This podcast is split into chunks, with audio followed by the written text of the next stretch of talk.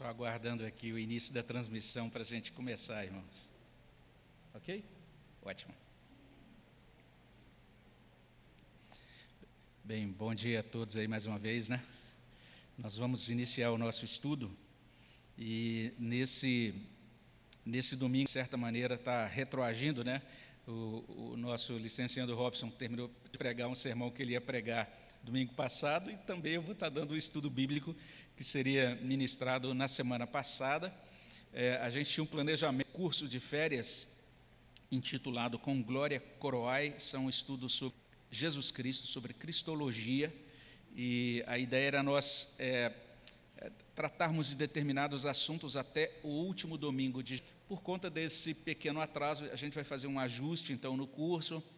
E eu estava pensando nesses ajustes, é, eu decidi que também a gente vai fazer algo diferente. Nós vamos dar uma estendida nesse curso também no seguinte sentido: a 31 de janeiro a gente interrompe e aí nas férias de 2020 de julho, né? Então a gente tem outro período de férias, a gente vai dar continuidade a alguns temas que, que vale a pena a gente estudar sobre a pessoa do nosso Senhor Jesus Cristo, tá certo? Então vai dar tudo certo, Deus está encaminhando cada detalhe aí desses, dessas circunstâncias. E nós estamos sendo lembrados nesses, nesses dias, nesse curso, sobre a pessoa do Senhor Jesus Cristo, que deve ser coroado, deve ser adorado. E essa é a ideia aqui do hino 52, que diz: Com glória. A ideia nesse hino 52 é que nós devemos reconhecer a majestade de Jesus e louvá-lo por sua grandeza. Mas olha só, no, na primeira estrofe diz: ao rei que se humilhou na cruz com glória coroar. Então, primeiros estudos, nós estamos enfatizando essa, esse aspecto da humilhação de Jesus, da humanidade de Jesus. E é, nisso, é nesse sentido que nós vamos, uma vez, nos debruçar sobre a palavra de Deus. E antes de começarmos a cantar o hino 52, que está sendo nosso hino lema aí dos estudos, convido os irmãos a se colocarem de pé ao som do piano. Vamos só checar agora a projeção do slide da letra. Ok, então já temos a letra aqui. Vamos nos colocar de pé e vamos cantar de todo o coração em 52.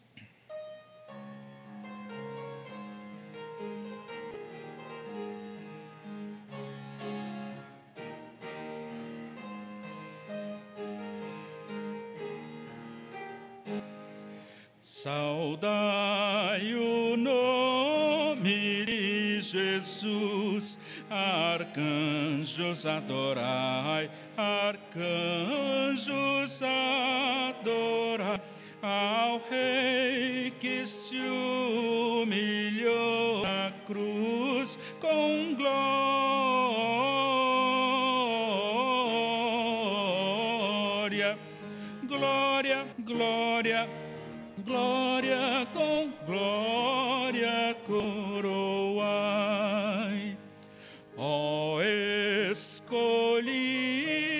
geração de Deus, o eterno Pai, de Deus, o eterno Pai, ao grande autor da salvação.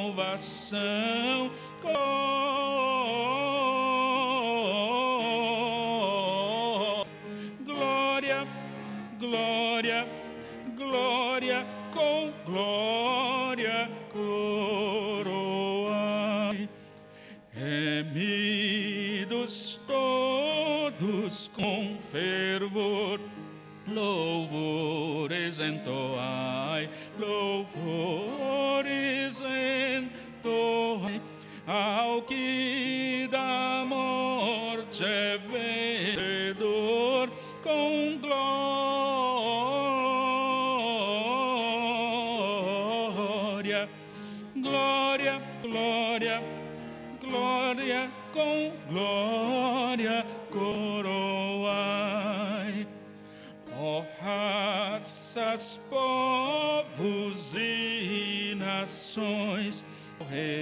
Divino honrai, ao Rei divino honrai, a quem quebrou os vis grilhões com glória,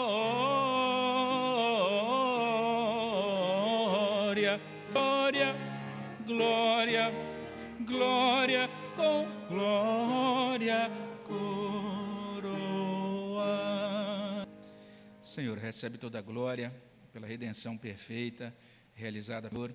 Ajuda-nos, ó Deus, nesse momento, a ter um vislumbre, a sermos iluminados no nosso entendimento e que esse, esse entendimento iluminado acerca da pessoa de Jesus nos conduza, nos aproxime do nosso Redentor, nos, nos cause, é, instile no nosso coração essa admiração, esse maravilhamento e a devoção ao Senhor, o nosso Redentor. Nós pedimos as tuas, as tuas bênçãos sentido, pedimos, ó Deus, que todos os que acompanham também das suas casas sejam abençoados, ó Deus, nesta meditação na tua palavra. É o que pedimos no nome de Jesus. Todos podem assentar-se.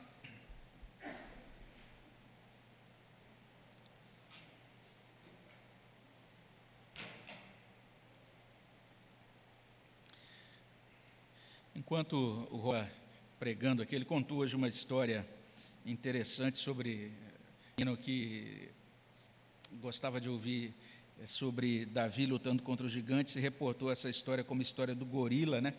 Eu me lembrei de uma contada que foi, eu ouvi agora, no dia inclusive da formatura do Robson, ali conversando com professores do seminário de Campinas, e ele estava falando isso. Olha, pastor Misael, a gente tem essa noção quando a gente vai falar da Bíblia para as pessoas que as pessoas já conhecem as histórias e às vezes a gente se engana redondamente, né? E ele, ele falou professora ou professor de numa classe de crianças falando para crianças e, e, ali tinha várias crianças reunidas e uma criança que nunca tinha ido à igreja foi o primeiro domingo que a mãe tinha levado aquela criança para participar daquele evento ali na, na classe para participar com as outras crianças e o professor falou assim hoje nós vamos falar daquele daquela história muito conhecida do homem engolido é, por uma baleia. Quem lembra quem é? Aí o menininho levantou. Eu sei, Gepeto. interessante assim. Nunca tinha ouvido falar de Bíblia, né? E a gente quando diz, ah, todo mundo conhece, imagina que todo mundo conheça, mas muita gente às vezes não conhece, né? Por conta de nunca ter visto nem aberto uma Bíblia antes. Foi muito bom a gente ouvir nessa manhã essa mensagem que fala sobre adaptar-se para realizar tarefas simples, honrar compromissos assumidos e alinhar os objetivos à glória de Deus. Isso tem muito a ver com o nosso estudo de hoje. O título do nosso estudo é Do Ventre e Substância de Maria. Eu não preparei os slides porque a gente estava com uma dificuldade aqui de projeção. Parece que já, já semana que vem a gente pode até trazer os slides. Mas ah, quem quiser, quem tiver interesse, a gente pode passar esse, esse texto, esse material que eu estou trazendo para vocês em PDF. A gente tem a apostila em PDF. E quando a gente olha para esse tema, né, do ventre e substância de Maria, a gente está em um trecho da Confissão de Fé de Westminster.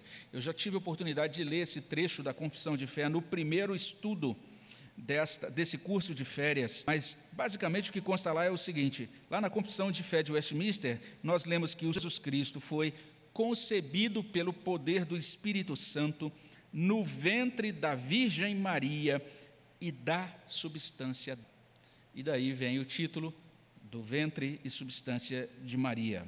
Isso tem muita relação com o que a gente sempre lembra né, nos cultos de ceia, quando a gente lê o credo apostólico, e lá a gente tem essa, essa declaração: Creio em Jesus, seu único Filho, nosso Senhor, o qual foi concebido por obra do Espírito, nasceu da Virgem Maria. Então, essa ideia, a ideia hoje é falar um pouquinho sobre essa doutrina da concepção virginal de Jesus. E é uma doutrina que, de certa maneira, a gente afirma nas confissões, estão presentes aqui no Credo, na Westminster, mas a gente estuda muito pouco, a gente para muito, muito pouco para meditar nesse tema. E normalmente as pessoas não param para meditar nesse tema porque é útil. Então a gente está num tempo em que a gente tem mais interesse em ouvir temas que pareçam é, num primeiro momento para a gente. Né? Então, ah, hoje vamos ter um estudo sobre criação de filhos. A gente vem porque parece algo muito útil. Ah, sobre administração de finanças, também venho, vem participar desse estudo, porque isso parece muito útil para a gente. Mas pensar a declaração do credo, né, que o nosso Senhor foi concebido pelo poder do Espírito Santo no ventre da Virgem Maria e da substância dela, isso tem a ver com essa doutrinidade de Cristo a gente acha que isso realmente não tem muito valor. Tenho lembrado desde o início desses estudos Se eu mencionar de repente o nome de algumas celebridades aqui, talvez até alguns membros da igreja vão poder dizer assim: eu sei que essa a comida favorita dela é esta, ou então tem tal detalhe sobre a vida particular, ela já está no segundo casamento e agora nesse segundo casamento ela casou com um artista tal e eles estão morando numa mansão na cidade tal, porque a gente acompanha as celebridades que é todo nas redes sociais, a gente se interessa pelas particularidades e detalhes das pessoas nas redes sociais mas a, a, igreja primitiva ela se, ela se preocupou, ela atentou, ela prestou muita atenção, ela queria conhecer os detalhes sobre o de Jesus Cristo, sobre o Senhor Jesus Cristo. Então é muito interessante essa atenção foi dada, especialmente nos primeiros quatro séculos. Essa igreja esteve, esteve debruçada sobre o tema da, da cristologia. Foi nesse período que tanto a doutrina da Trindade como a doutrina cristológica foi usada, foi sistematizada, e ela continuou sendo debatida e chegou, na verdade, até século VIII. A gente tem alguns refinamentos que foram sendo acrescentados, mas ah, é bem interessante o quanto para eles essa ideia da concepção de Jesus em Maria era importante. E quando a gente olha para a palavra de Deus, esta doutrina aparece ali em, de, uma, de uma forma muito singela, inclusive bastante concisa. Por exemplo, olhe lá para Mateus capítulo 1, 18. E se você olha para Mateus 1, 18, você vai encontrar o seguinte: Ora, o nascimento de Jesus Cristo foi estando Maria, sua mãe, desposada com José, sem que tivessem coabitado, achou-se grávida pelo Espírito Santo. É assim que diz no Evangelho de Mateus. Maria achou-se grávida pelo Espírito Santo. E se lemos o outro texto que traz o relato disso, é, capítulo 1, versos 34 e 35, a gente tem a pessoa de Maria, o anjo chega até ela, diz que ela será mãe do Redentor. É interessante esse texto, esse texto está mostrando que os crentes da igreja primitiva eram bocós, não eram ingênuos, não eram crédulos, porque os teólogos liberais dizem que os crentes naquela época do, em que foi escrito o Testamento eram pessoas incultas, pessoas que acreditavam em qualquer coisa, mas não, eles realmente é, conscientes, habilidosos também do ponto de vista intelectual, eram pessoas inteligentes, e quando Maria recebe aquela revelação de que é do Redentor, então ela faz essa pergunta em Lucas 1,34: Como será isto por relação com homem algum? Como é que eu vou ser mãe desse Redentor? E daí o anjo responde a Maria. Diz assim o verso 35 de Respondeu-lhe o anjo: Descerá sobre ti o Espírito Santo e o Altíssimo te envolverá com a sua sombra. Por isso também o ente santo que há de nascer será chamado de Deus. Veja só, nasceria um ente santo. Ele seria chamado de Deus. Por quê? Porque o Espírito Santo cobriria Maria com a sua sombra e realizaria essa promessa. Ela seria, a partir daquele momento, ela se grávida pelo Espírito Santo, como diz Mateus 1,18. E basicamente, que nós temos de relatos nos evangelhos acerca dessa concepção. Essa concepção virginal de cumprindo uma palavra muito antiga, Gênesis 3,15. Gênesis 3,15 diz que nasceria um redentor que pisaria na cabeça do serpente, da serpente. E o que acontece aí é que, é que esse, esse redentor teria semente ou descendência da mulher. É interessante isso, porque o texto não diz lá que ele seria descendente dos seus de modo geral, de modo amplo, mas inclusive especifica apenas da mulher. Bastante isso, e é realmente o que se cumpre nos evangelhos. Paulo também fala sobre isso em Gálatas capítulo 4, versículo 4. Vindo à plenitude do tempo, Jesus nasceu de mulher, nasceu a lei. O que, é que significam essas afirmações? O que quer dizer quando a gente lê que Jesus nasceu de Maria e Maria foi é, abençoada com esse milagre, né? ele foi concebido do Espírito Santo no ventre da Virgem Maria. O que a palavra de Deus está tentando ensinar para a gente, ou destacar para a gente com essa ação, logicamente, além do poder, da, da, da soberania, da plenipotência de Deus em realizar todas as coisas, mas basicamente o que a palavra de Deus está trazendo para a gente é o seguinte: é que Jesus herdou uma natureza humana. Então, o fato dele ser concebido em um ventre humano e ali desenvolver até o momento do seu nascimento, ele de fato teve, herdou de Maria aquilo que a gente chama de natureza. O presbítero Gandolfo teceu alguns comentários sobre isso, muito abençoadores na, no domingo, mas é, a gente vai então parar um pouquinho para pensar é, nos detalhes disso e também é, nas implicações disso. A primeira coisa que a gente é o seguinte: isso que a gente está comentando aqui é considerado uma grande fantasia pelas pessoas que não são crentes. Isso que nós estamos comentando, essa chamada doutrina da concepção virginal de Jesus, ela é muito combatida, inclusive teólogos hoje, teólogos atuais, que a gente chama de teólogos liberais. A gente tem o que, é, o que é teologia liberal, o que é o liberalismo teológico. É aquela abordagem das escrituras, é aquela, aquele ponto de vista que as escrituras não são inspiradas por Deus. Porque a ideia de inspiração, de revelação, significa então uma intervenção de Deus dentro da história. Significa literalmente um milagre. É isso que Deus faz, trazendo para nós as Escrituras. O Deus Todo-Poderoso faz o ser humano, inspira seres humanos para escrever a sua revelação. E a gente tem então a revelação de Deus hoje escrita. Então, quando a gente pega nas mãos, a gente diz: esse livro é a palavra de Deus inspirada pelo Espírito. Nós estamos crendo em um Deus que faz intervenções dentro da história. Mas o liberalismo teológico, ele é naturalista. Então, existe hoje uma ideia, existem pessoas que estudam a Bíblia, que inclusive têm lições de destaque em seminários teológicos no mundo todo, e que, e que não acreditam que a Bíblia seja um livro inspirado por Deus. Esse é o ponto de vista que a gente chama de ponto de vista liberal. E existem outros que citam, como nós, que a Bíblia é a palavra de Deus. Esse é o chamado ponto de vista conservador sobre as, as Sagradas Escrituras. Então, nós somos conservadores, acreditamos que Deus faz milagres e o maior milagre foi esse Jesus Cristo e depois consolidar, conceder para a gente a sua palavra escrita. Eu queria só perguntar, antes da gente prosseguir, se alguém, quando eu digo que a teologia liberal é naturalista, eu queria perguntar se alguém aí pode nos explicar, em poucas palavras, o que é naturalismo. Se você puder, a gente vai levar o microfone para você. Vou pedir para um volume para nos ajudar nesse sentido. Alguém pode nos ajudar a entender o que é naturalismo? E não pode ser o Robson, porque ele já estudou isso no seminário há muito tempo. Mas alguém tem ideia do que seja isso? É bom, é bom ter, ter uma, uma, uma ideia do que signifique. Tranquilo, fiquem se você não, não tiver muita clareza assim, sobre o que é naturalismo. Eu estou dizendo que o, os teólogos liberais são naturalistas. Deixa eu explicar para você o naturalismo. E agora, quando eu for explicando, você vai entender. Ah, já sei o que é isso. Sabia, já tinha ouvido muito dessa ideia, mas eu não sabia que isso se chamava naturalismo, tá? Então veja só, o naturalismo de certa maneira é algo recente. Ele apareceu ali na iluminismo. A gente teve um movimento e que até hoje marca a definir nossa cultura, vamos dizer assim, que é o movimento do iluminismo.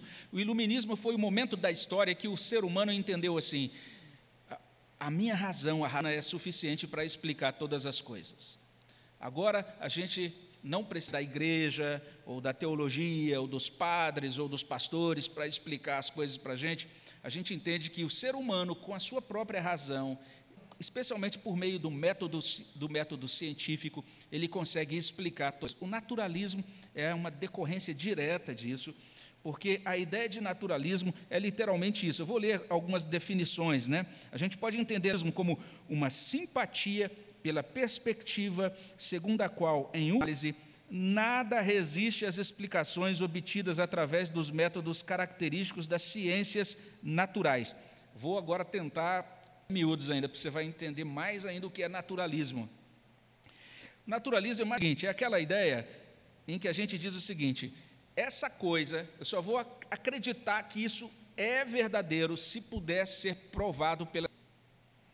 Se isso puder ser cientificamente provado, então eu acredito. Se não puder ser cientificamente provado, eu não acredito. Já ouviram alguém que fala essa ideia em algum lugar? Então a gente ouve isso em vários lugares esse é o ponto de vista naturalista. E veja só, é, temos um teólogo que ele vai descrever o naturalismo como a crença de que não há um poder mais elevado além daquele que está presente na ordem natural e que se revela na ordem natural. Então, o que, que existe nessa, nesse universo? Só existe a ordem natural. Não, tem, não existe sobrenatural, só o natural. Isso é o naturalismo. Então, qualquer coisa que eu vá explicar do mundo e da vida, eu tenho que buscar o ponto de vista da ciência, daquilo que o homem consegue analisar dessas coisas naturais. Se eu não puder provar essas coisas por meio de um método científico, dedutivo, então isso é, eu vou considerar isso como uma fábula, ou uma lenda, ou uma fantasia, ou uma palavra que os teólogos liberais gostam muito de usar, a palavra mito. Isso é a perspectiva mitológica ou lendária ou alguma coisa assim. Tá certo? Então, esse é o ponto de naturalista. E é bem interessante que tem um, um autor, né, de um, é um autor de um livro de filosofia, né? E ele vai bem interessante, veja só, ele não é crente, ele é um autor de um livro de, teo, de filosofia, e ele está liberalismo teológico. Ele vai dizer o seguinte: ó, a influência do naturalismo na igreja conduz a liberalismo teológico.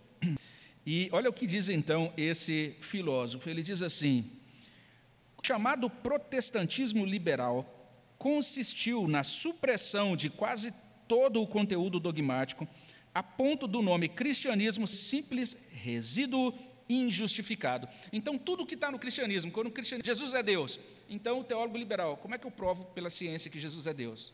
Não tem como provar, então Jesus não é Deus. Jesus expulsou demônios. Como é que eu provo ciência que existem demônios? Não tem como provar. Então, isso também.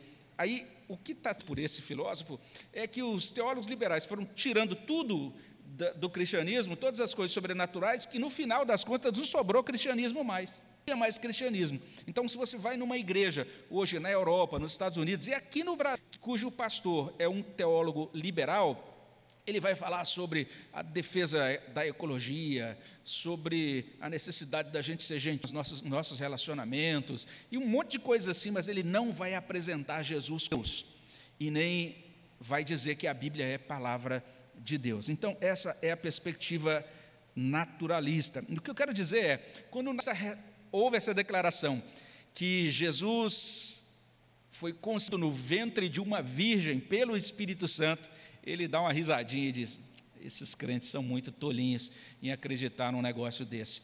Não tem isso cientificamente, isso é algo totalmente inventado pela igreja. Vamos dizer assim, esses escritores do, do, Novo Testamento, esses autores bíblicos, viviam numa era pré-científica, eles eram cultos, eles não tinham todas as informações que a gente tem, tadinhos deles. Então, eles quando eles veem, por exemplo, Jesus é, expulsando um demônio, eles dizem, é isso que eles diziam de pessoas possuídas, eram pessoas com problemas mentais, ou talvez clínicos, ou com outras histerias, ou problemas psicossomáticos. E como eles não tinham o conhecimento que a gente tem hoje da saúde mental ou da, da neurologia, os estudos neurológicos atuais, a, a, eles, tadinhos, não sabiam explicar isso. Então diziam, essa pessoa está endemoniada, quando na verdade ela era uma pessoa com doença mental. O que significa que eles não leem adequadamente o Novo Testamento.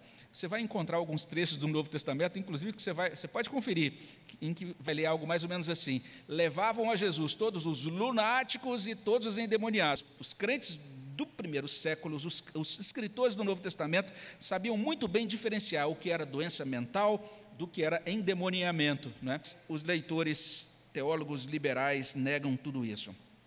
Pois bem, então só um exemplo de uma teóloga liberal e por que, que eu estou trazendo isso? Porque isso, de repente, se você está na universidade, ou se você está no ambiente escolar, você está até aí numa reunião de família com pessoas que eh, cursaram cursos universitários, também se você lê a revista Super Interessante, ou se você lê a revista Galileu, ou se você lê ah, até mesmo eh, revistas semanais, ou que você pode encontrar algum artigo escrito na Folha de São Paulo, ou no Estadão, ou em alguma circulação nacional, de vez em quando alguns escrevem sobre Jesus Cristo, e quando eles explicam Jesus Cristo nessas revistas, nessas mídias, normalmente eles vão usar um teólogo liberal e vão tentar explicar Jesus Cristo desse pensamento liberal. Então, estou citando agora aqui apenas como exemplo, porque existem vários outros que falam coisas semelhantes.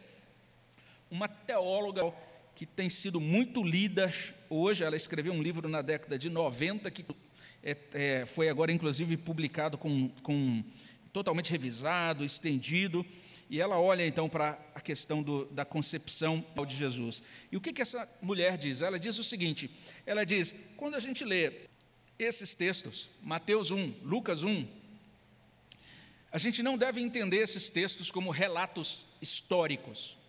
Eles não estão falando de algo que aconteceu de verdade.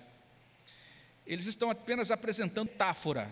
Olha só que linguagem interessante que ela, que ela, que ela usa. Veja só, vou citar literalmente essa teóloga. Mateus 1 usa uma concepção virginal como metáfora Aqui, o Novo Testamento não visa ser lido como um informe histórico ou documentário, nem deve ser interpretado literalmente. Ou seja, ele, essa teóloga, a gente lê que o anjo diz para Maria: descerá sobre ti o Espírito Santo, ele te envolve sombra, e aí então você vai ser a mãe do Redentor. Eles dizem: isso não, isso é uma metáfora, não devemos entender isso literalmente. Na verdade, isso aconteceu. Olha só que coisa esquisita isso. E aí, se você, uma pessoa atenta, você vai perceber que isso traz um monte, de, acarreta um monte de dificuldades. Porque a gente começa agora a ler a Bíblia dizendo, e começa a se perguntar: que isso aqui é verdade? Será que isso aqui aconteceu? Será que isso de fato é histórico ou não? É apenas história, uma fábula, ou um mito, ou uma lenda? Mas, veja só, ela diz que a concepção virginal é uma metáfora.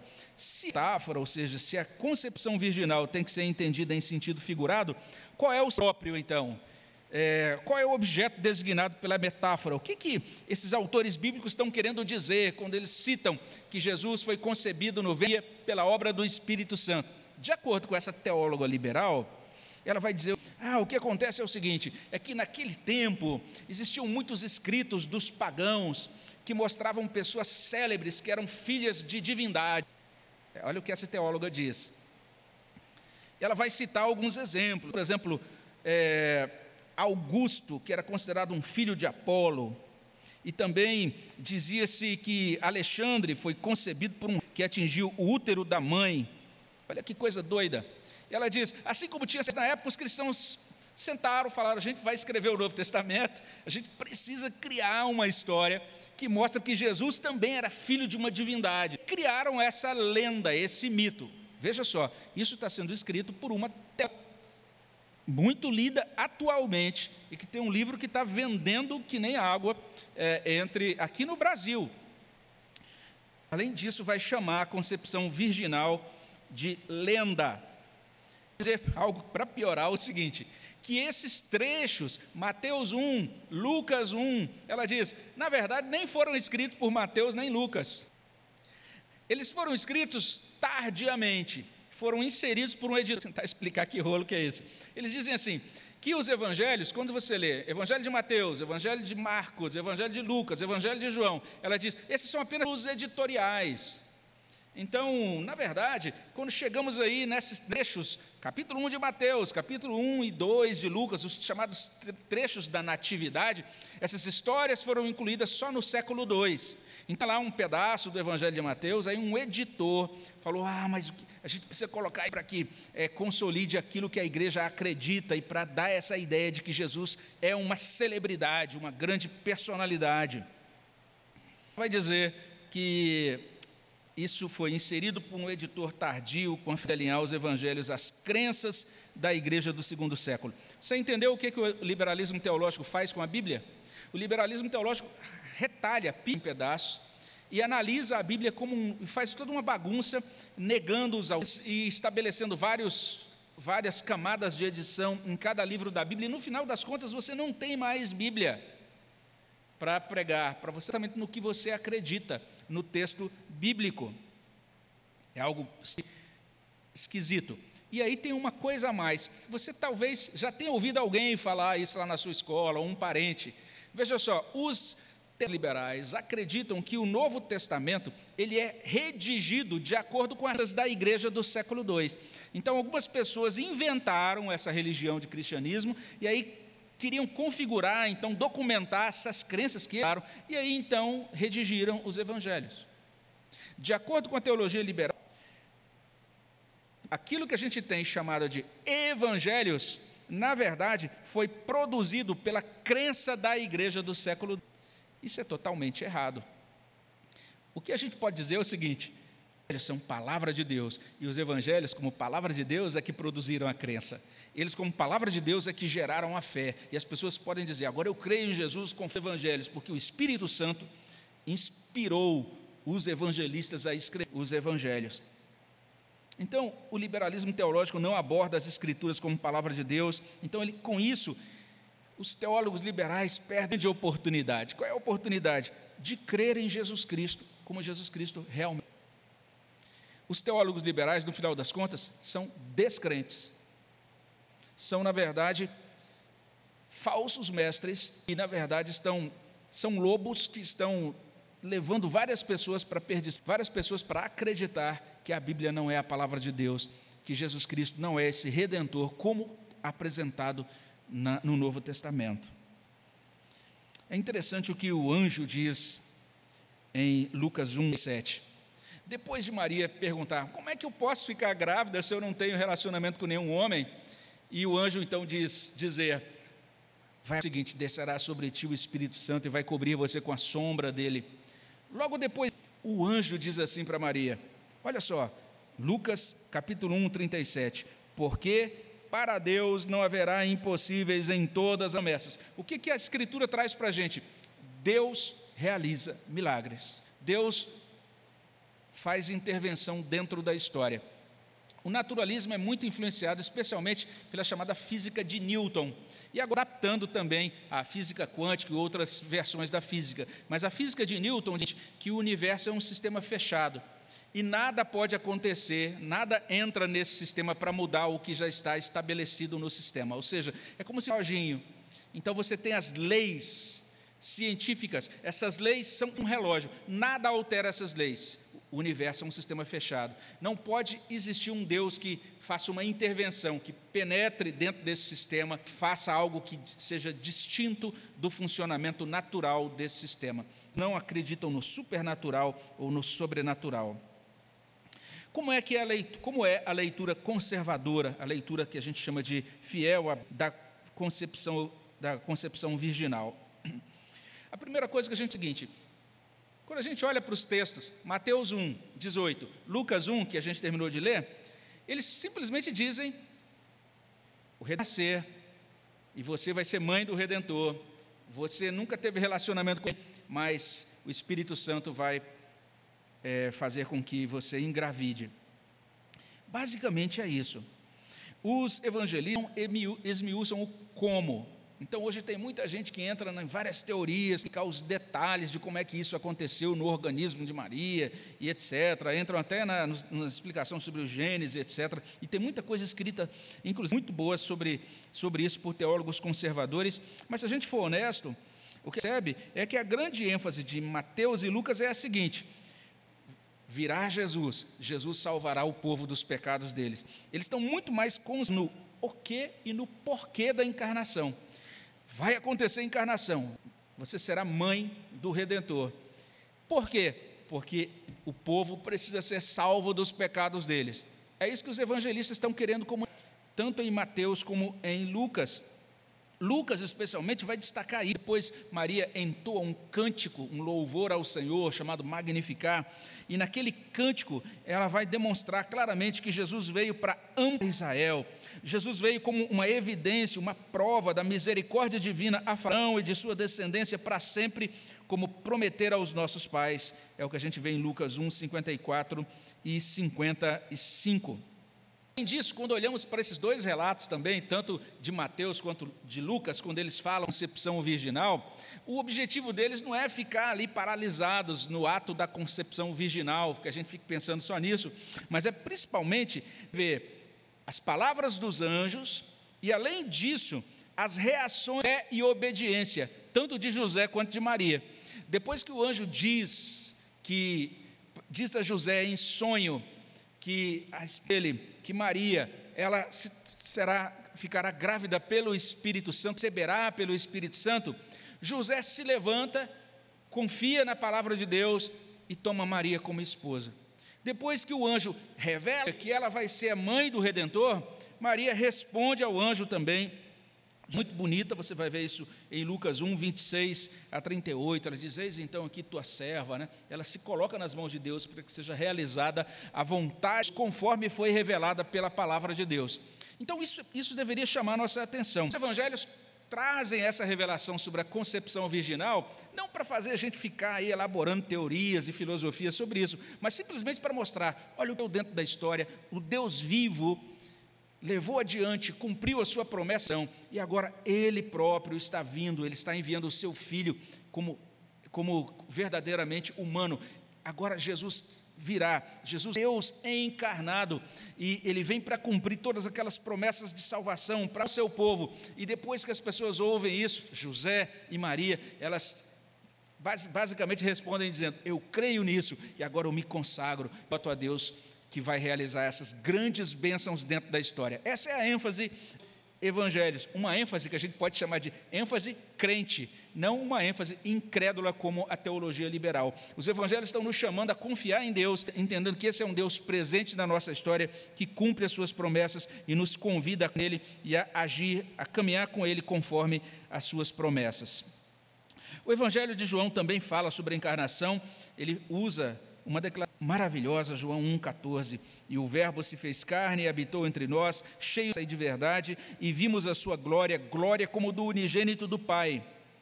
E o pressuposto bíblico aqui, em todos os escritos do Novo Testamento, é que a encarnação é um fato crido e não esmiuçado em um exercício de filosofia ou um exercício de teologia de cunho naturalista. Deus e de Deus não podem ser colocadas dentro de um laboratório, não podem ser esmiuçadas e estudadas como um objeto diante da nossa razão. Não podem. Quando nós pensamos, inclusive, em conhecimento de Deus, conhecimento de Deus, nós precisamos compreender isso. O verdadeiro entendimento só acontece quando a nossa razão está debaixo da revelação, não quando a revelação está debaixo da razão. Se a gente pensa que a nossa razão vai destrinchar os Deus, nós estamos assumindo um ponto de vista naturalista das coisas. E eu tenho mencionado isso. O ponto de vista da fé foi muito bem explicado por um homem que viveu na igreja medieval chamado Anselmo de Cantuária. Ele dizia assim: Eu não compreendo para crer, mas eu creio para compreender. Então, essa perspectiva aqui nos chama a Escritura. Nós precisamos crer para daí compreender. Só para a gente organizar um pouquinho essa é, doutrina, Jesus Cristo, gerado em Maria, ele recebeu natureza humana ao ser concebido e formar-se da substância dela. Quando diz ele formou-se da substância dela, significa que ele teve, teve sangue, ele foi um ser humano completo, plenamente humano.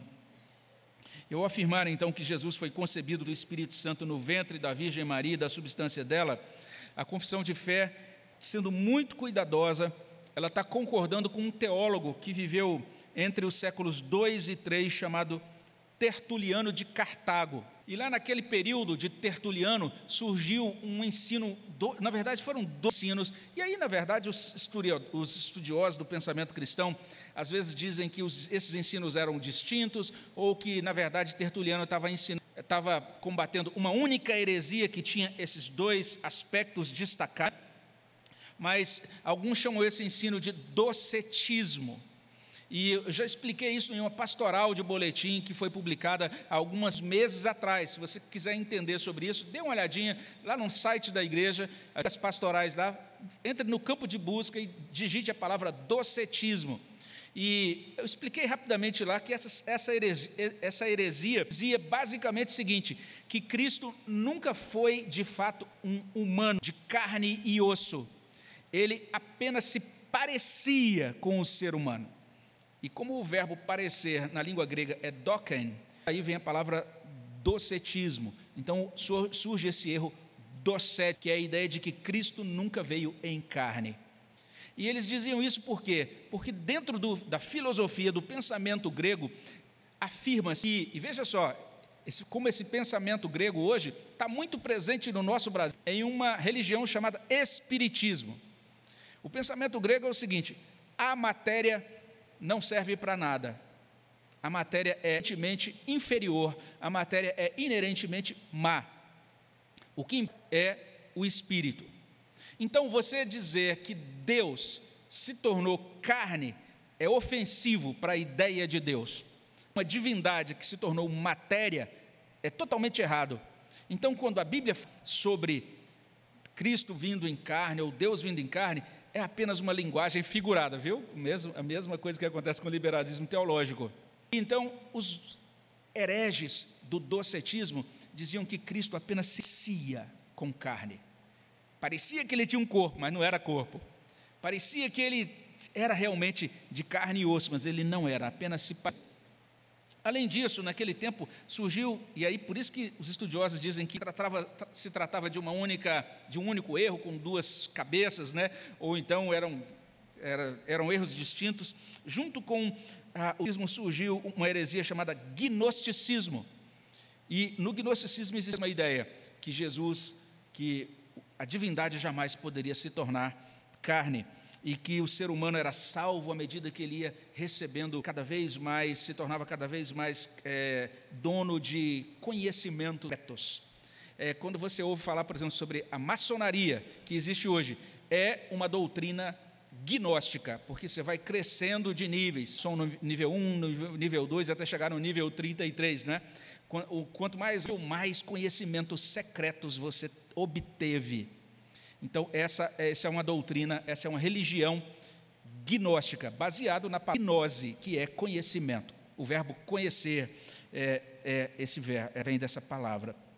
Então, veja só, Tertuliano se levantou no século II falou: Isso é uma heresia. E ele combateu isso. E um estudioso nos é, relata o seguinte: que Tertuliano argumentava que Jesus Cristo não dela e não através dela. Porque os gnósticos diziam isso. Jesus apenas nasceu através de Maria, não de Maria. Maria foi só um canal para o Logos, para o Verbo. Olha só que coisa doida. Porque ele não obteve, ele não, ele, ele não é, obteve de Maria nenhuma natureza humana de fato. Deus não pode ser corrompido por uma natureza humana. A divindade não pode se tornar carne. E por isso Tertuliano dizia: vocês estão errados. Jesus não nasceu através de Maria, mas Jesus nasceu de Maria. E Tertuliano então o seguinte, que nesse processo, olha só, gente, que coisa chocante Tertuliano ensinou os dois. É nossa, o nosso entendimento hoje. Mas esse, esse, esse entendimento foi chocante para os hereges do docetismo e do, do gnosticismo. Esse entendimento também é chocante para, os, para o catolicismo romano hoje. O que, que dizia? Dizia, Jesus se tornou um ser humano de maneira tão plena que no processo Maria, que havia ficado que havia ficado grávida enquanto virgem, perdeu a virgindade. Por quê? Porque Jesus precisou nascer. Quando ele nasceu, então Maria perdeu a virgindade. E a doutrina católica, Maria permanece virgem até depois do nascimento de Jesus que não houve nenhuma ruptura do ímã de Maria, que ela permaneceu virgem. De acordo com a doutrina católica, inclusive José também sempre permaneceu casado com Maria. Eles nunca tiveram outros filhos. E Tiago ah, e Judas, que são membros do Novo Testamento, são apenas primos de Jesus. Não são filhos de, do casal José e Maria. Mas Tertuliano dizia: não, ele nasceu como uma criança normal e quando ele nasceu, sua mãe deixou de ser virgem. Em todos os aspectos, a humanidade de Cristo foi genuína, foi completa, e ela incluía como algo indispensável à constituição do homem tanto uma alma quanto um corpo. Para que o ser humano seja completo, ele tem que ter alma e corpo. É porque a nossa salvação seja completa, tem que existir ressurreição do corpo. Não é só salvação da alma, a gente crê na ressurreição do corpo. E Tertuliano dizia: era necessário que Cristo tivesse alma e corpo, que o homem inteiro, sua alma e seu corpo, pudessem ser, pudesse ser salvo. Então a doutrina da concepção virginal, ela não caso, ela foi muito importante e continua sendo importante para a gente entender isso. A partir do momento da sua concepção, ele é Deus e é homem. Ele é 100% Deus, ele é 100% homem. Ele salva a totalidade do ser humano. Jesus não é apenas aparentemente um. Jesus, ele foi homem no pleno sentido da palavra, ele é homem no pleno sentido da palavra. O desenvolvimento de Jesus se deu de ciclo de gravidez normal. Então Maria ficou grávida ao mesmo tempo que outras mulheres quando ficam grávidas. Tanto é que você vai ler em Lucas 2:6, completados os dias, foi Jesus, Jesus só nasceu depois de completados os dias. Ou seja, foi um período de gravidez normal. E nesse particular, Jesus foi igualzinho a qualquer outro bebê. Então ele chorava, ele sentia fome, tinha que ser amado. E a gente vai perceber no próximo estudo, a gente vai falar um pouquinho sobre a infância, a adolescência. Você vai perceber que ele desenvolveu-se como um ser humano, como outros seres humanos, porque ele assumiu a natureza humana. Só perguntar até aqui se alguém tem alguma pergunta sobre o que a gente falou, gostaria de fazer alguma observação. Se a gente passar para a última parte aqui do estudo. Tudo bem? Então, se ninguém está perguntando nada, é porque vocês estão entendendo tudo. Eu realmente já não entenderam nada há muito tempo, já se desligaram, mas eu espero que vocês estejam entendendo tudo. Espero que sim. Sim, presbítero Moisés. Se você quiser fazer a pergunta daqui, presbítero, porque aí quem está é, ouvindo, assistindo online, pode ouvir também.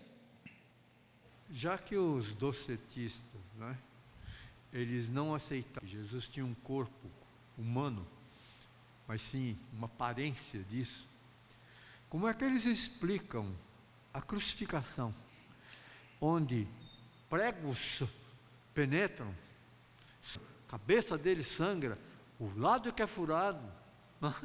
Como é que eles explicam isso?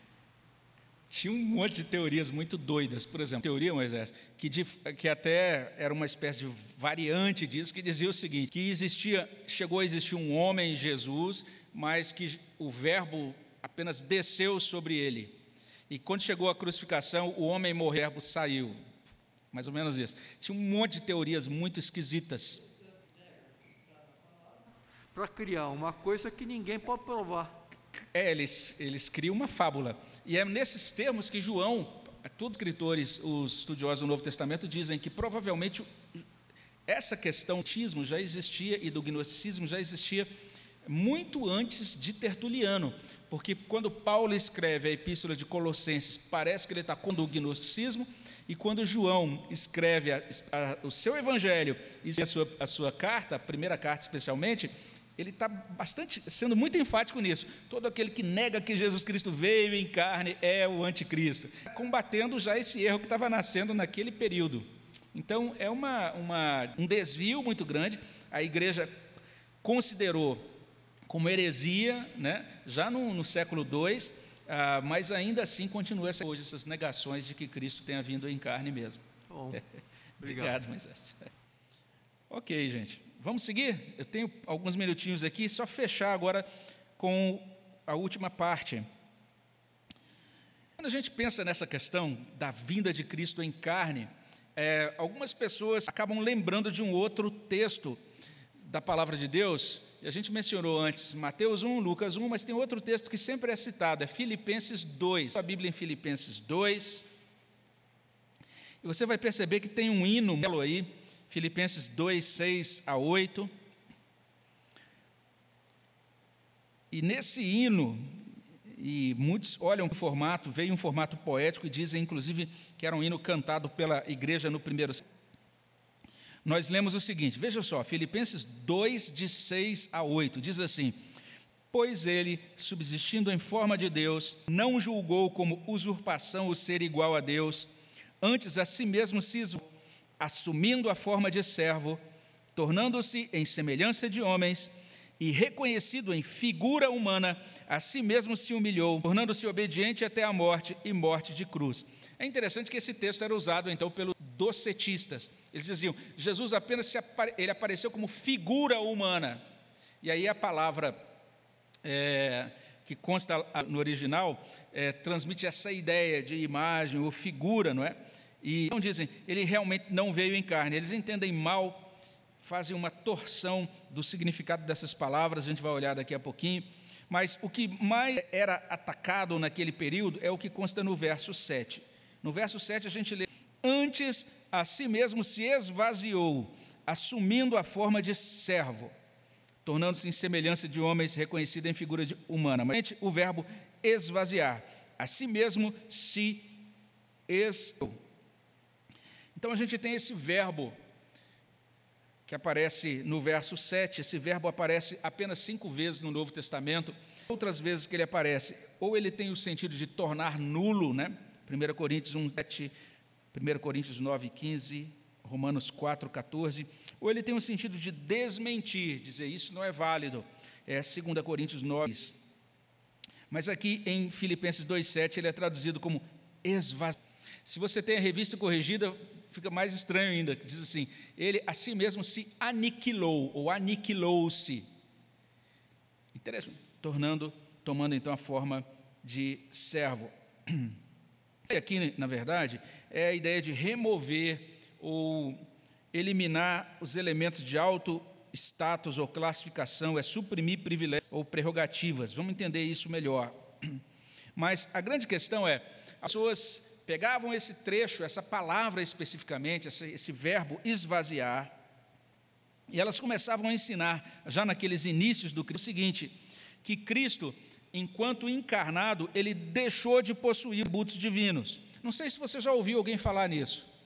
Olha, Cristo, como homem, ele não tinha atributos divinos. Na ação, ele deixou de lado os atributos divinos. E é uma posição esquisita também, não é correta. E eles dizem: aconteceu uma anulação do verbo. É, Jesus ainda era mais a parte divina dele foi anulada durante a encarnação. E isso, na verdade, não, não, é, não é a doutrina correta. É, quando olhamos para o Novo Testamento, o Novo Testamento vai demonstrar o seguinte: em nenhum momento Deus deixou de ser Deus. Nenhum momento. A encarnação é, é algo interessante, porque a encarnação ela traz, em determinado momento da história, um acréscimo. Deus traz para dentro de si uma natureza humana, mas Deus nunca deixou de ser Deus. E Jesus nunca deixou de ser Deus, nunca ficou, é, vamos dizer assim, sem os seus atributos divinos em nenhum momento da sua existência, de maneira nenhuma. Quando olhamos, por exemplo, para Colossenses 1,19, o que é destacado é o seguinte: que em Jesus reside toda a plenitude da divindade.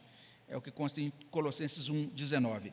Quando a gente olha, por exemplo, para Hebreus 1:3, a gente esse texto já nas nossas pregações, ali diz que Jesus é é o resplendor da glória e a expressão exata do ser divino. E alguns dizem, não, mas isso aí foi escrito por Paulo depois da ressurreição, ou pelo autor de Hebreus depois da ressurreição. Jesus, quando veio ao mundo, ele realmente se esvaziou da sua divindade. Não é verdade. Basta você olhar o Evangelho de João. João 1,14 diz: O Verbo se fez carne e habitou entre nós, e enquanto ele estava habitando entre nós, pôs a sua glória como do unigênito do Pai. Então, Deus foi revelado enquanto Jesus estava nesse mundo realizando seu ministério. João 1,18 diz também que Jesus fica ali junto do seio do Pai, e ela, o Pai, ele é o único que revela o Pai. Essa foi a, constatação daqueles que caminharam com Jesus naquele tempo em que ele realizava o ministério dele. João 12, 45 também, olha só o que diz João 12, 45. Abra sua Bíblia aí e veja essa palavra de Jesus. Então, nós temos aqui Jesus, enquanto nesse mundo, realizando seu ministério terreno, e ele diz assim, João 12, 45. Quem me vê a mim, vê que me enviou. Olha o que Jesus diz. Ele está no seu ministério terreno. Ele, diz: se vocês me veem, vocês estão vendo o próprio Deus. Olha só João 14, João 14, versículo 9. É outro texto bem interessante. Disse-lhe Jesus: Filipe, há tanto tempo estou convosco que não me tens conhecido. Quem me vê a mim, vê o Pai. Diz: Mostra-nos o Pai. Felipe, por que você está pedindo para eu mostrar o Pai? Você não está me vendo? Quem me vê, vê o Pai. Jesus, Jesus está deixando bastante claro que enquanto Ele está nesse mundo, Ele é Deus com todos os atributos divinos. Então, toda essa ideia de que Jesus, de que o verbo esvaziar, a si mesmo se esvaziou, significa que Jesus deixou os atributos divinos enquanto estava em carne, é uma compreensão errada. Agora, alguns mistérios. É ou não é? Eu não sei se você já, de repente, quando lê as passagens, você falou, que coisa é essa? Por exemplo, Mateus 21, 19 diz que Jesus estava passando por determinado lugar e ele viu uma figueira, como as folhas da figueira estavam já totalmente desenvolvidas, ele foi até lá buscar figo. E quando ele chegou lá, o que aconteceu? Quem lembra da história? Não tinha figo. Eu, quando a gente olha para essa passagem, a gente fica perguntando: peraí, mas se Deus gente, Jesus já não sabia que não tinha figo ali? Como é que ele chega lá e o texto diz que ele foi buscando, verificando se havia figo? Ele já não deveria saber que tinha figo? Quer ver outro interessante? Mateus capítulo 24, 36, Jesus está falando da volta dele, e ele, depois de dizer que ele voltaria, ele diz: Mas acerca disso, da ocasião em que isso vai acontecer, ninguém sabe, nem os anjos, e nem mesmo o filho, apenas o Pai. Um texto também que a gente fala: como que é isso? Se Jesus é Deus, se ele não perdeu nenhum dos seus atributos, em que sentido ele está dizendo que ele não conhece a volta, a data da sua, do seu retorno? Que resposta a gente pode dar às questões, irmãos? O que, vocês acham? Então eu vou dizer a minha resposta. Anote aí, espero que você tenha trazido muitas folhas de papel, porque ela é longa. Diante disso, o melhor é a gente admitir que a gente está diante de um mistério. Pastor, como é que você explica essas duas, essas duas situações? Jesus e a figueira e Jesus lá no sermão, dizendo que só o Pai a data da sua volta. E a minha resposta é: eu não sei responder. Algo que realmente para mim é bastante enigmático, e eu prefiro dizer que é melhor a gente entender que é algo misterioso. Quem sabe você anote aí, pergunta põe no seu bolso, né, para quando você for para o céu, você chegar lá e Deus, bora aqui, Mateus 21, 19 ou 24, é, 36, e aí Deus vai te ajudar a, a entender isso. Mas eu acho que quando a gente, vai estar tão entusiasmado com a glória de Deus, a gente nem vai lembrar mais dessas perguntas que a gente embaixo, não é? Então, afinal de contas, o que, que significa em Filipenses 2,7 que Jesus se esvaziou? O que, que significa essa expressão lá em Filipenses 2,7? A primeira coisa a entender é que em Filipenses capítulo 2, Paulo não tem o propósito de explicar a doutrina da encarnação. Em Filipenses 2, Paulo está querendo ajudar irmãs que estavam brigando a, se, a fazerem as pazes. Depois leia os detalhes da carta aos Filipenses. Tinha duas irmãs lá da SAF, uma era Evode, outra, era chamada, outra se chamava Sinti. Não sei o que aconteceu numa plenária lá dela, mas teve lá uma discussão entre elas.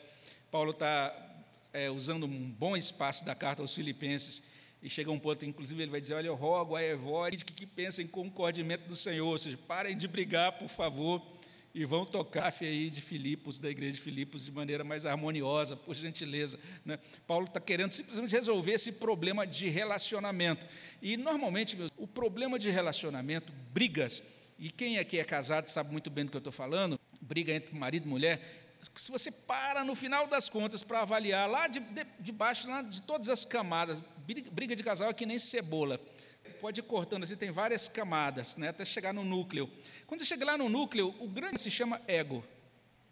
É orgulho ferido, mas no final das contas se resume a palavrinha com três letras: ego. É isso aí. E Paulo, então, está questão, está argumentando acerca disso na carta de Filipenses. Ele está trazendo aqui para a gente é esse exemplo de humildade de Jesus Cristo. O que ele está dizendo para as irmãs é o seguinte: vocês, com essa discussão, essa briga de vocês, vocês precisam alinhar, tornar-se semelhantes a Jesus Cristo. E se você abrir agora aí a sua Bíblia em Filipenses 2, você vai perceber, inclusive, o apóstolo Paulo colocando os mesmos, nesses termos: tende em vós o mesmo sentimento que houve de Jesus Cristo. Ele vai explicar que sentimento foi esse Outra tradução traz: nós precisamos ter a mesma atitude Cristo teve. Então você está brigando com alguém, está aí, dica.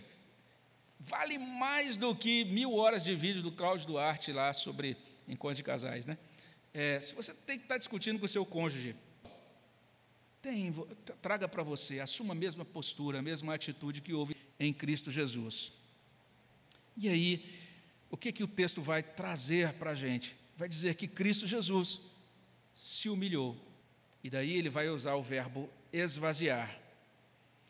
Como é que a gente deve isso é, de maneira mais acurada? Calvino colocou algo bem interessante. Ele diz assim: para que medite seu exemplo, ah, para que mediante exemplo nos exorte à submissão, mostra que embora fosse Deus, se fazer sua glória prontamente manifesta ao mundo, contudo, Jesus abriu mão do seu direito e esvaziou-se a si mesmo espontâneo, porquanto, de fato, ele se revestiu da imagem, imagem e contente com essa humildade, sofreu mediante o véu da carne que escondia sua divindade.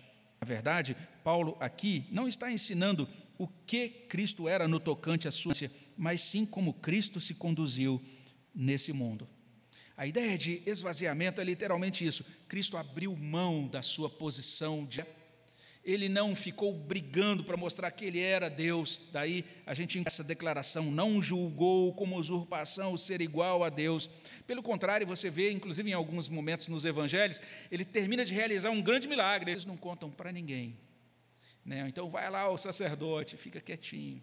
Ele fez questão de, de certa maneira, isso que eu acho bonito, como quando Calvino diz que a divindade de Cristo estava velada por sua carne. É muito bonito isso que esse menino coloca a, a Escritura está mostrando para a gente que a encarnação foi um, um ato voluntário, foi um ato altruísta. O Senhor Jesus se dispôs a não utilizar algumas iniciativas divinas enquanto ele desenvolveu o seu ministério na terra. Ele fala em ocasiões, por exemplo, quando ele é preso e os seus discípulos ficam indignados porque ele está sendo preso, ele fala: Olha, vocês não sabem que eu poderia agora convocar uma legião de anjos salvar aqui? Ele sabia disso, mas ele abre mão disso. Então, ele abre algumas prerrogativas, ele abre mão, inclusive, de alguns direitos. O que Filipenses 2, 5 a 10 está sublinhando é que Jesus renunciou aos privilégios a fim de fazer a vontade de Deus e ser obediente até. E aí, inclusive, tem a anotação final: e morte de cruz. A morte mais vergonhosa que tinha. A morte de cruz era a pior das mortes.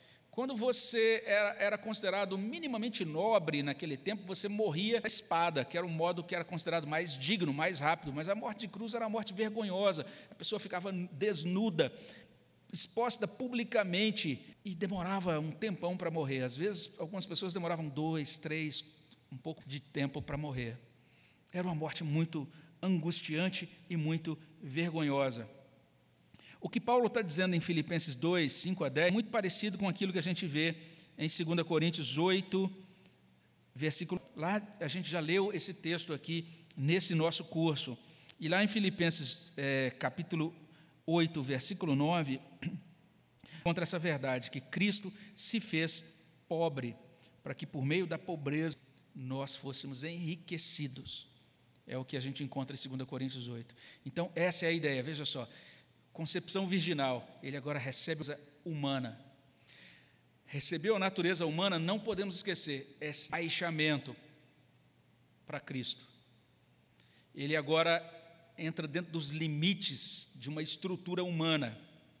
Ele agora tem um corpo que sente cansaço, que sente sede. Né? Ele tem todas as necessidades fisiológicas de todo outro, de todo outro ser humano. Ele agora sente dor, ele se limita. É nesse texto que está dizendo que ele se esvazia.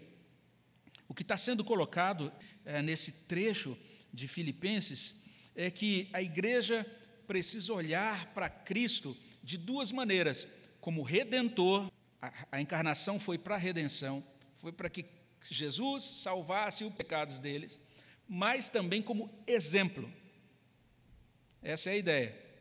E tem um estudioso que diz assim: se seu, no seu cristianismo Deus apenas como redentor, mas não como exemplo, você é um hipócrita. Porque a redenção é para nos fazer semelhantes a Cristo.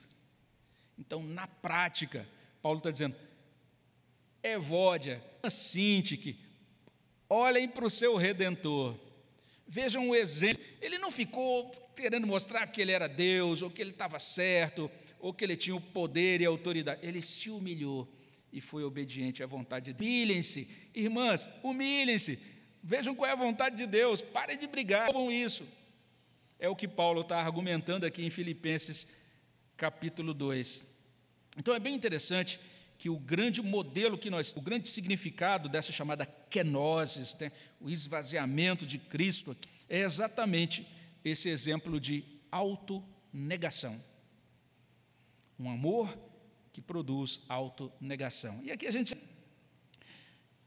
Veja só, a gente olha para esses, esses tópicos binários, fica pensando, ah, isso é só abstração, não tem nada a ver com a vida prática. Mas que coisa preciosa a gente saber que Cristo, ele literalmente assumiu, escolheu, de certa maneira, diminuir-se, né, no sentido de assumir uma natureza humana e ficar aqui, de certa forma, encaixotado dentro dessa natureza humana durante o período do seu ministério e da sua vida terrena. Eu não sei se vocês pensaram no significado disso. E olha só, como isso nos explica o que é o verdadeiro amor. Porque a gente tem hoje uma ideia na nossa sociedade de amor bem esquisita. E quando eu estava pensando sobre isso, eu estava conversando com a minha esposa essa concepção de amor que a gente tem hoje, não é? Porque a gente não nega a ideia de que o amor é bom, ou belo, ou desejável. A ideia de amor é bem, é bem popular. A gente gosta da ideia do amor. Mas a ideia corânea do amor é mais ou menos a seguinte: eu e veja só, a gente percebe muito isso nas conjugais, né? Ou quando o jovem está querendo namorar uma, uma menina, ou, ou vice-versa, eles estão ali começando uma relação e eles, ah, eu quero viver amor e etc. Mas a concepção de amor hoje é mais ou menos o seguinte: é um amor no qual encontrar autorrealização. Um amor onde eu vou encontrar muita satisfação e se eu não encontrar realização satisfação, eu simplesmente termino esse relacionamento e parto para. Porque eu quero, na verdade, amar, mas amar tem muito a ver com autorrealização. Então é um amor que, quando eu, quando eu amo, esse amor vai me preencher. Ou seja, é um amor que preenche e incha. O amor de Cristo é um amor que esvazia e diminui, em que você pratica autodoação e ação. Por que, que os casamentos hoje, muitos não duram muito? Porque estão focados no modelo de amor da cultura contemporânea que não tem nada a ver com o amor de Cristo. Porque se cada cônjuge pensar em doar-se, auto abdicar, é, auto-negar-se, né? em favor do outro, ah, esse casamento vai durar a vida toda. Mas se for essa ideia de amor da cultura contemporânea, raso, ideia rasa, a um amor hedonista, então realmente a gente não vai. Quando olhamos então para a doutrina da encarnação e pensamos em Cristo como aquele que vem do ventre, da substância de Maria, que criou a si mesmo, então nós estamos diante de um grande chamado para o louvor a Deus, para uma vida de amor abnegado, que prefere fazer a vontade do Senhor e humilhar-se, ser obediente ao Senhor até o fim, do que fazer a própria vontade, do que reivindicar a sua glória e dizer, não, mas eu tenho tal direito. Cristo não fez isso, mas, abriu mão disso para que a glória de Deus fosse realizada. Então, quando a gente pensa nisso e relaciona isso ao sermão que foi trazido para a gente, não é? É, é só esse tipo de postura de Cristo que nos encaminha para realizar tarefas. É somente a gente tendo esse mesmo sentimento de Cristo que a gente vai ter essa disposição para cumprir os compromissos assumidos, mesmo que a gente sendo bombardeado, seja, esteja sendo diminuído ou sofrendo prejuízo. E é essa, somente quando a gente assume esse mesmo sentimento que houve também em Cristo, é que a gente pode dizer que de fato nós, nós estamos podendo alinhar, alinhando os nossos objetivos à glória do nosso Deus. Nós vamos terminar. Eu quero só perguntar se alguém quer fazer alguma pergunta ou observação ou apresentar um jogral, alguma coisa assim? Ok. Então, quero agradecer a você que está acompanhando aí de casa. Que Deus abençoe muito você. Espero que esse, esse momento tenha sido edificante aí para a sua vida. E nós estamos aqui, somos convidados a ficar de pé. Vamos orar, terminando o nosso momento de estudo nesse curso de férias sobre o Senhor Jesus Cristo. Senhor, muito obrigado pela bondade pela bênção que nos concede de podermos estar aqui com a tua palavra aberta diante de nós. Pedimos que teu Espírito Santo, ó Deus, aplique no nosso coração aquilo que vem e produza no nosso coração, ó Deus, aquilo que está estabelecido, ó Deus, dentro do propósito de salvação, de santificação, de consolação da nossa vida, e que teu nome receba toda a glória. Nós nos encomendamos aos teus cuidados e pedimos a tua bênção sobre nós nesse domingo, no nome de Jesus. Amém, Senhor Deus. Abençoe a todos, um bom restante de domingo para todos. Receba o nosso cumprimento, você que está em casa, um bom domingo para você e para a sua família também.